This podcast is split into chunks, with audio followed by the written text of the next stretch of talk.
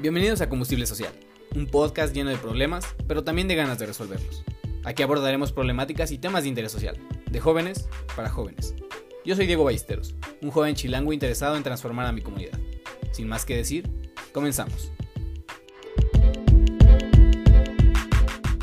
¿Qué tal bandita? ¿Cómo están? Espero estés muy bien. Te agradezco mucho que te estés dando una vuelta por aquí el día de hoy. Estoy muy feliz de poder estar un día más cotorreando contigo y te doy la bienvenida al episodio 21 de Combustible Social.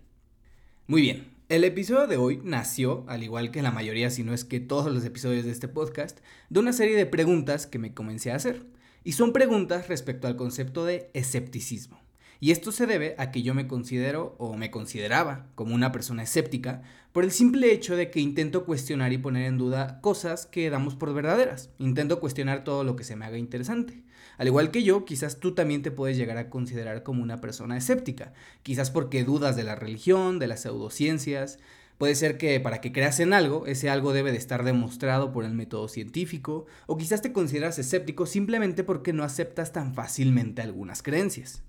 Según yo, todo esto constituía lo que significaba ser escéptico, y yo estaba seguro de que yo era un escéptico, pero me hice las siguientes preguntas. ¿Qué es el escepticismo? ¿Qué significa ser escéptico? La verdad es que lo único que esperaba al investigar estas preguntas era confirmar mi teoría, algo, para serte sincero, bastante arrogante. Pero cuando comencé a investigar, sentí cómo le dieron una cachetada a mi arrogancia porque ya soy consciente de que no estoy ni cerca de ser un escéptico en toda la extensión de la palabra. Y también es muy probable que tú tampoco lo seas. Y te voy a explicar por qué. Primero, hay que entender de dónde viene el escepticismo.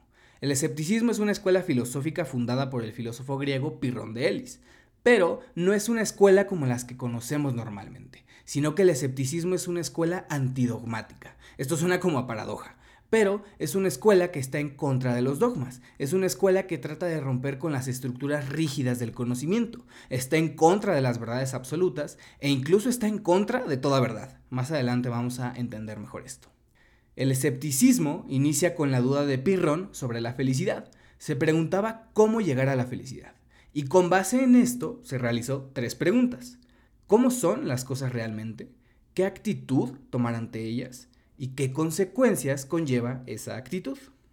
La primera pregunta la respondió diciendo que no existe manera de saber cómo son las cosas realmente, sino que simplemente podemos saber lo que las cosas aparentan ser. No podemos afirmar que hace frío o calor, solo podemos decir que nosotros sentimos frío o calor. No podemos afirmar que una manzana es dulce, solo podemos decir que a nosotros nos parece dulce. Inclusive plantea que no podemos fiarnos ciegamente de los sentidos, porque a pesar de que son uno de nuestros principales medios o el principal medio para conocer, si alguno nos da una información errónea, automáticamente invalida toda percepción, porque no lograríamos distinguir cuándo nos brindarán información válida o inválida. Además de esto, plantea que toda tesis puede tener una antítesis igual de válida aún no conocida. ¿A qué nos referimos con esto? Que a pesar de que tu postura sea válida, puede que exista una postura contraria igual de válida, por lo que no es posible considerar como verdad absoluta tu postura. De hecho, plantea que no podemos afirmar que nada se puede afirmar, porque aquí estaríamos cayendo en una afirmación. Entonces, si nosotros no tenemos la capacidad de conocer las cosas como son en realidad, y toda tesis puede tener una antítesis igual de válida, ¿Qué actitud tomamos? Esa es la segunda pregunta que se hizo. La respuesta a la que llegó fue el concepto llamado epoge o suspensión del juicio. Ni afirmo ni niego, sino que soy indiferente.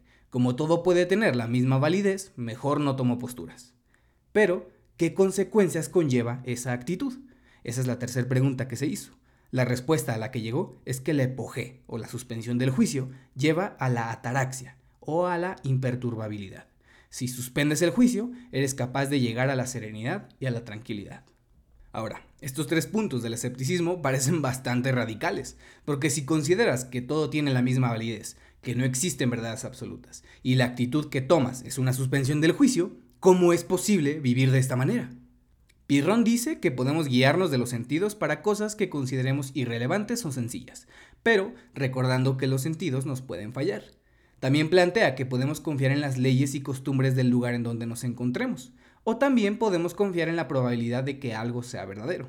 Ahora, después de este pequeño análisis bastante superficial del escepticismo, por lo menos a mí ya me queda clarísimo que no soy escéptico si seguimos al pie de la letra lo que significa. pero considero que sí hay varias cosas y conceptos que valen la pena cuestionar y analizar.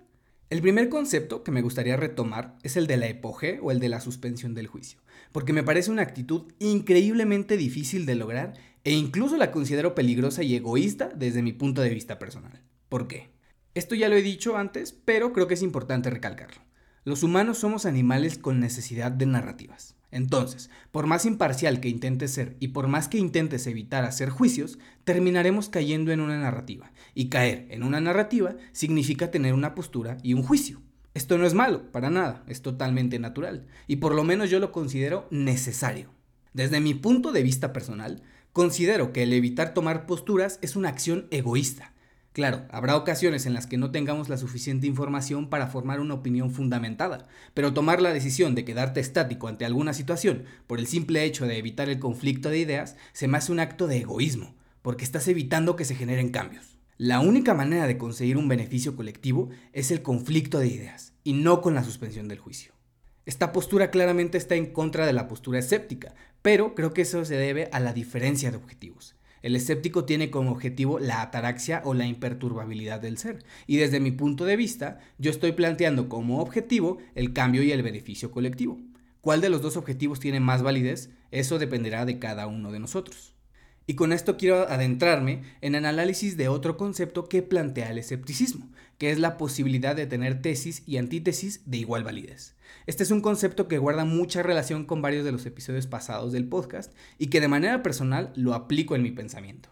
Me gusta pensar en la posibilidad de la existencia de algo aun cuando no tenemos la capacidad mental de describirlo o de concebirlo. Me gusta pensar que pueden existir antítesis de los principios que creemos fundamentales. Me gusta pensar que no podemos conocerlo todo. Me gusta pensar que no existen verdades absolutas, porque creo que esa es una manera de aceptar los cambios. Y creo que si somos capaces de aceptar los cambios, entonces podremos llegar con humildad al futuro, aceptando nuestros aciertos y nuestros errores. Otra postura escéptica que me llamó mucho la atención fue la de ser capaces de confiar en las costumbres y las leyes de la sociedad en la que nos encontremos, aun siendo capaces de dudar de ellas. Y eso es algo que llamó mucho mi atención porque en ocasiones creemos que el dudar y cuestionar es sinónimo de atacar. Usualmente creemos que cuestionar una postura es intentar derrumbarla, cuando no creo que esa sea la realidad. Yo soy creyente de que el cuestionamiento y la duda no son ni ataque ni rechazo, simplemente son eso, dudas. Que cuestiones una postura no quiere decir que estés en contra, simplemente estás poniendo en duda su veracidad. Ahora, si alguna postura considera el cuestionamiento como un ataque, quizás estás enfrente de un dogma, y eso, a mi parecer, sí debe de ser rechazado. Lo único que hacen los dogmas es mutilar al conocimiento y meterlo en una lata etiquetándola como verdad. Y no sé tú, pero yo creo que el mundo es más complejo que eso. Y justamente analizando un poquito esta postura dogmática, que de hecho es algo que ya hemos platicado en episodios anteriores y también hemos dedicado algunos videos en Instagram, comencé a llegar a la idea de que lo que llegamos a considerar escepticismo en realidad es arrogancia. ¿Por qué? Que no aceptes una idea por el simple hecho de que esa idea no entra dentro de tu sistema de creencias no te hace escéptico. Que no aceptes una postura por el simple hecho de que no la quieres analizar no te hace escéptico. Que no aceptes una contradicción por el simple hecho de sentir incomodidad por el posible error de tus ideas no te hace escéptico, te hace arrogante. La arrogancia es un escepticismo de papel que puedes romper con un movimiento. Ahora, ¿A qué conclusiones pude llegar después de hacer un análisis del escepticismo? Yo pienso que ser escéptico es una postura increíblemente difícil de lograr, que es un concepto que utilizamos de manera constante pero que en realidad lo utilizamos erróneamente. Yo creo que lo más cercano que estamos al escepticismo es el pensamiento crítico y el relativismo. Ambas posturas guardan muchas similitudes con el escepticismo, pero de ninguna manera logran igualar de manera total las ideas filosóficas escépticas. Claro está que muchas de sus ideas pueden traer grandes beneficios si las adoptamos, pero siempre debemos de evitar caer en un pseudoescepticismo arrogante. Bandita chula, hasta aquí vamos a dejar el episodio de hoy. Espero te haya gustado, tanto como a mí. Si es así, me ayudaría muchísimo que compartieras este episodio en tus stories de Instagram y me etiquetes. Estoy como arroba Diego F. Valles. También te invito a seguirme. Siempre andamos subiendo contenido relacionado con este y otros temas. Espero que este episodio te haya dejado con la espinita de seguir investigando temas como este y espero que tú te formes tus propias opiniones, porque esas siempre deben de tener más validez para ti que las mías. Y bueno, sin más que decir, muchas gracias por estar aquí, Cuídate mucho, nos vemos en el siguiente episodio y recuerda que para avanzar siempre necesitamos un poquito de combustible. Adiós.